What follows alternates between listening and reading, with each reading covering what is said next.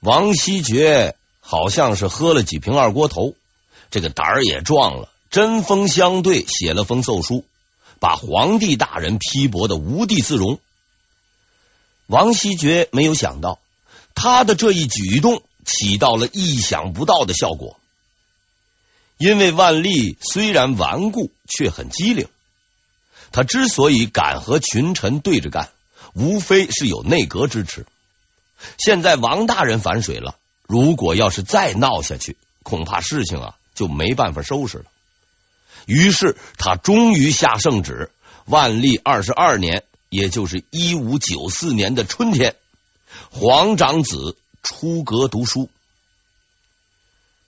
这个胜利在意想不到的时候来临了。王希爵如释重负，虽然没有能够册立太子，但已出阁读书。无论如何，对内对外也都可以交代了。申时行没有办成的事情，王希爵办成了。按说这也算是个政绩工程，王大人的位置应该更稳才是。然而事实并非如此，因为明代的大臣很执着，直来直往，说是册立，那就必须得册立。别说换名义，少个字儿都不行。所以出阁读书，并不能让他们满意。朝廷里还是吵吵嚷嚷的闹个不停。再加上另一件事，王希爵就真是无路可走了。因为万历二十一年（一五九三年）恰好是京察年。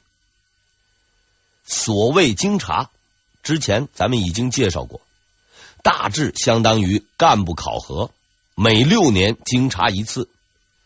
经查的对象是全国五品以下官员，含五品，包括全国所有的地方知府及下属，以及京城的京官。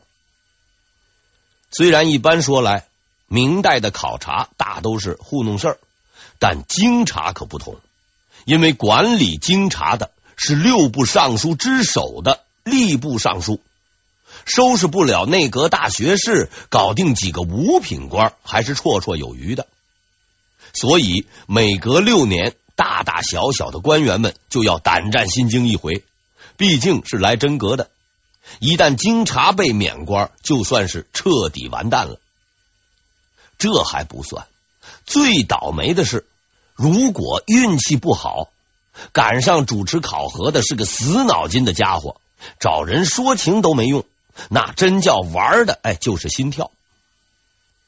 万历二十一年（一五九三年）的这次京察，就是一次结结实实的心跳时刻，因为主持者是吏部尚书孙龙和考公司郎中赵南星。这个孙龙孙部长倒没什么。可是这位赵南星先生就真是个百年难得一遇的顽固型人物。赵南星字孟白，万历二年（一五七四年）的进士。早在张居正当政的时期，他就显示了自己的刺儿头本色，一直是对着干。张居正死后获得提升，也不好好干，几年后就辞职回家了。据他自己说，是因为身体不好，不想干了。这个人是不贪钱、不好色，只认死理儿。此前不久才再次出山，和吏部尚书一起主持京察。你说这么个人来干这么个事儿，很明显，哎，就是来折腾人的。果不其然，京察刚一开始，他就罢了两个人的官。一个是都给事中王三余，另一个是文选司员外郎吕印昌。朝廷顿时是一片恐慌，因为这两个人的官虽不大，身份却很特殊。王三余是赵南星的亲家，吕印昌是孙龙的外甥，拿自己的亲戚开刀，意思很明白。今年这关。你们谁也别想轻易过去，官不聊生的日子就此开始了。六部及地方上的一大批官员纷纷落马，哭天喊地，声震寰宇呀！连内阁大学士也未能幸免。赵志杲的弟弟被赶回了家，王希觉的几个铁杆亲信也遭了殃。赵志杲是个老实人，也不怎么闹。可是王希爵就不同了。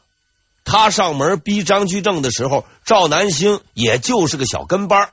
要说闹事儿，哎，你算老几？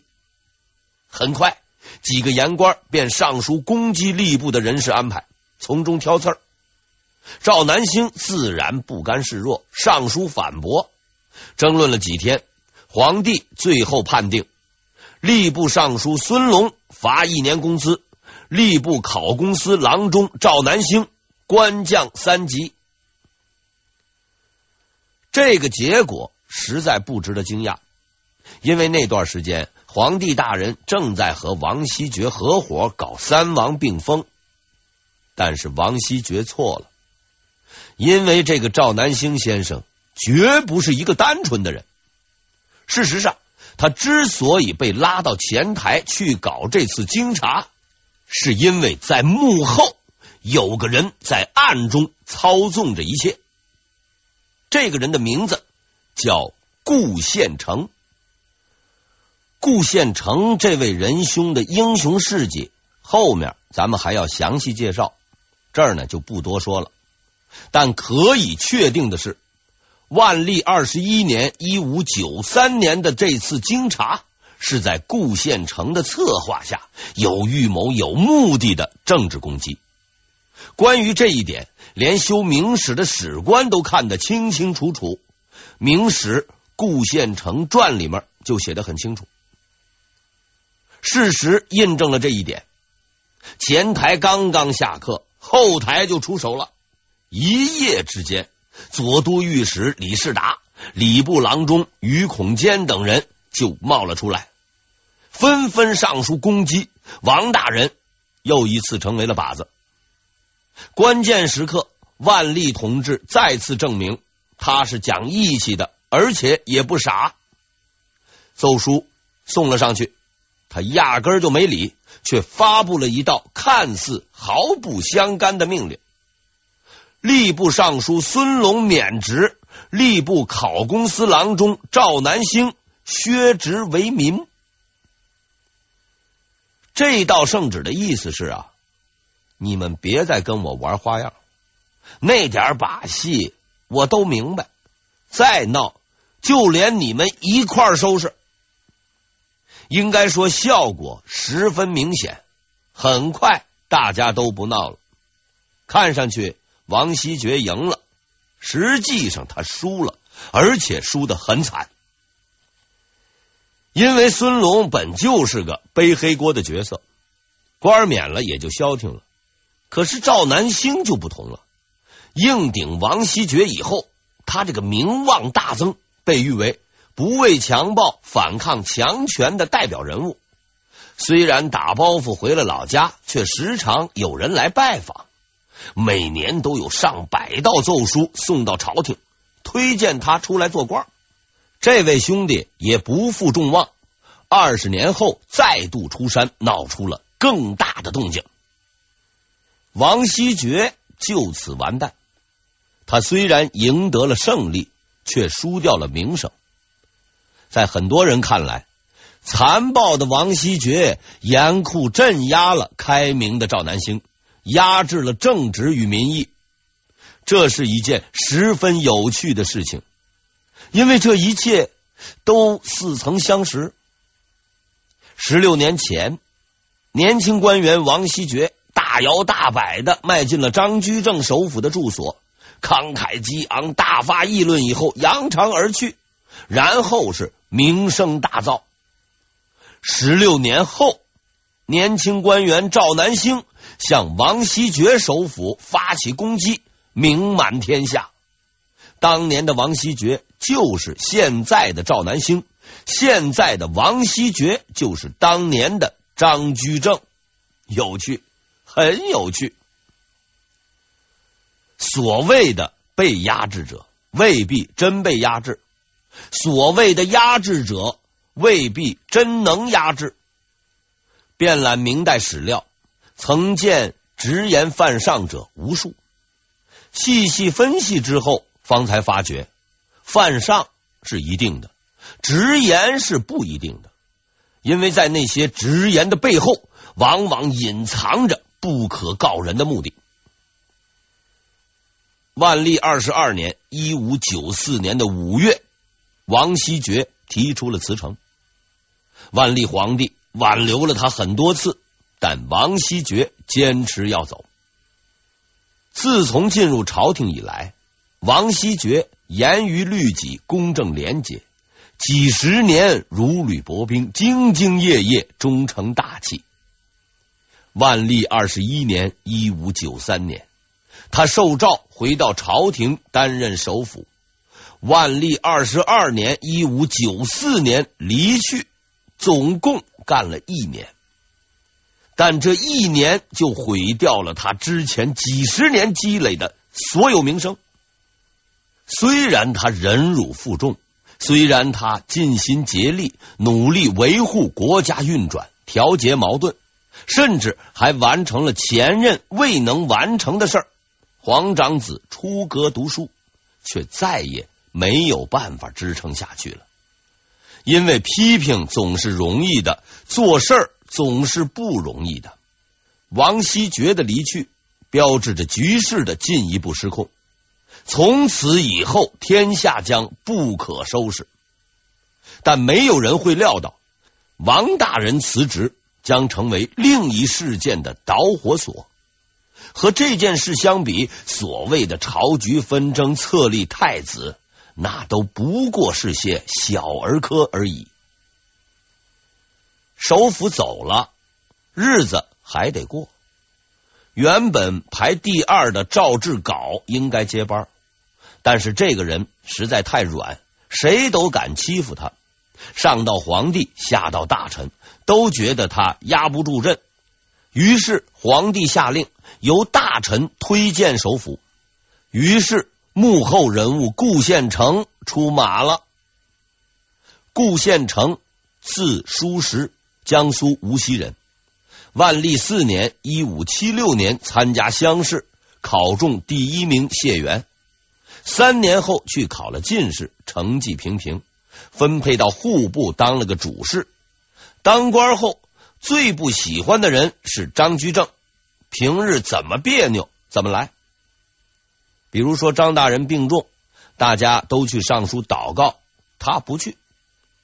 别人看他不上路，帮他署了名，他知道后不肯甘休，非把自己的名字划掉，那是相当的执着。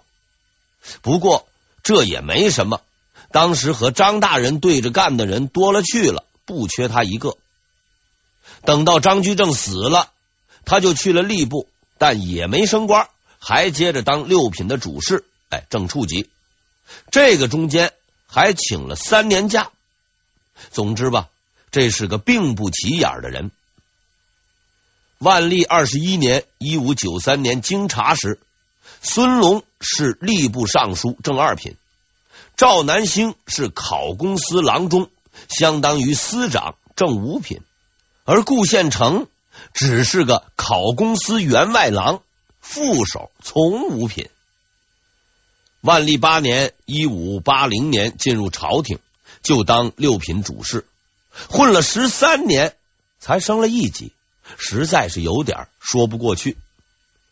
但就是这么个说不过去的人，却是这场风暴的幕后操纵者，不服都不行。更为神奇的是。事情闹大了，孙龙撤职了，赵南星回家了，连王首辅都辞职了，他却是岿然不动。非但不动，还升了一级，当上了吏部文选司郎中。我之前说过，文选司负责官员人事选拔，是吏部第一肥差。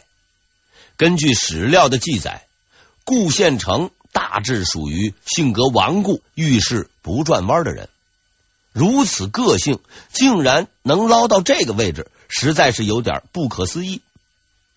不可思议的事情还在后面呢。当初孙龙刚被免职的时候，吏部没有部长，王希爵打算趁机换人，推荐自己的亲信罗万化接班。顾宪成反对，推荐了右都御史陈有年。最终任命结果，吏部尚书陈有年。你要知道，王希爵大人此时的职务，那是内阁首辅、建极殿大学士，领吏部尚书衔兼太子太保，从一品。而顾宪成呢？顾宪成只是个刚提拔一年的五品郎中。王希爵的后面有万历撑腰。顾宪成的后面什么都看不见，第一把手加第二把手对付一个小小的司官。然而事实告诉我们，顾县城赢了，因为在顾县城的背后是一片深不可测的黑夜。我认为，在那片黑暗中隐藏着一股强大的力量。很快，事实就将再次验证这一点。当万历下令大臣推举入阁人选的时候，顾宪成先生又一回冒了出来。上书推举人选，虽说这个事儿的确归他管，但是奇怪的是，如此重大的政治决策，吏部的几位侍郎竟然是毫无反应。尚书陈有年也对他是言听计从，史料上翻来覆去，只有他的光辉事迹，似乎吏部哎，就他在那干活。当万历同志看到顾宪成推举的那个名字的时候，差点没把桌子给掀了，因为在顾宪成的名单上，第一个就是王家平。作为吏部官员。顾宪成明知这家伙曾经把皇帝折腾的七荤八素，竟然还要推荐此人，明摆着就是跟皇帝过不去。所以皇帝也忍无可忍了，打发顾宪成回了家。明代的官员罢官容易，升官倒也不难，只要过个几年，时局一变，立马就能回到朝廷重新来过。而以顾宪成之前的工作业绩和运转能量，东山再起不过是个时间问题。可谁都没想到，顾先生这一走就再也没回来。虽然把这个人给开了，万历很有点快感，但由此酿成的后果却是他死都想不到的。自打明朝开国以来。无论多大能耐，无论有何背景，包括那位天下第一神算刘伯温，如果下野之后没能重新上台，慢慢的他也就边缘化了，然后走向同一结局，完蛋，从无例外，例外从顾县城开始，和赵南星一样。自从下野后，顾县城的名气是暴涨，大家纷纷推举他再次出山。虽然没有什么效果，也算是捧了个场。不久之后，他的弟弟顾允成和同学高攀龙也辞官回了家。三个人一合计，反正在家闲着也是闲着，干脆就讲学吧。这一讲就是三年。讲着讲着吧，这人还是越来越多。于是有一天，顾宪成对高攀龙说了这么样的一句话：“我们是不是应该找个固定的讲习场所？”其实这地方是有的，在无锡县城的东头，有一个宋代学者杨时讲过学的场地，但是因为年久失修又太破，实在是没有办法用，所以这事儿呢也就给搁置了下来。七年以后，出钱的主终于找到了，常州知府欧阳东凤和顾献成关系不错，听说了此事以后，大笔一挥就给办了，拨出专款修葺此地。此后，这里就成了顾献成等人的活动地点。他的名字叫做东林书院。实事求是的讲，确实也就是个书院，但在此后的几十年中。他却焕发了不可思议的魔力，成为了一种威力强大的信仰。那些相信或接受他的信徒，历史上统称为东林党。无数人的命运，大明天下的时局，都将由这个看似与朝廷毫无关系的地方最终确定。王希爵回家去养老。顾献成回家去讲学，王家平自然也消停了。于是首府的位置还是落到了赵志杲同志的身上，这就真叫害死人了。因为赵志杲压根儿他就不愿意干。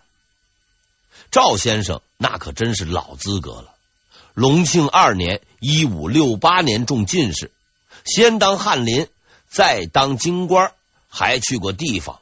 风风雨雨几十年，苦也吃了，罪也受了，七十多岁才混到首府，实在是没什么意思。更为重要的是，他个性软弱，既不如申时行滑头，也不如王希爵强硬。而明代的言官们大都不是什么善茬，一贯是欺软怕硬。一旦坐到这个位置上，别说是。解决册立太子之类的敏感问题，光是来找茬的都够他喝一壶。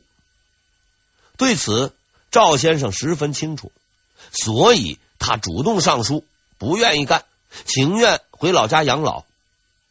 可是万历同志不会同意。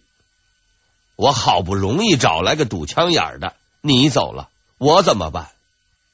无奈，赵志稿先生虽然老矣。但还是得死撑下去。于是，自万历二十二年（一五九四年）起，他开始了四年痛苦而漫长的首辅生涯。具体表现为：不想干，没法干，却又不能走。说起来，他呢还是很敬业的，因为这几年正好是多事之秋，外面打日本。里面闹册立，搞得不可开交。赵大人外筹军备，内搞协调，日夜加班忙碌，干的呢还不错。可下面这帮大臣一点面子都不给，看他好欺负，他就使劲欺负。宫里失火了，有人骂他；遇着天灾，哎，有人骂他；儿子惹事儿了，有人骂他；甚至没事儿。还有人骂他，说他就该走。这欺负人也太甚了！老实人终于发火了。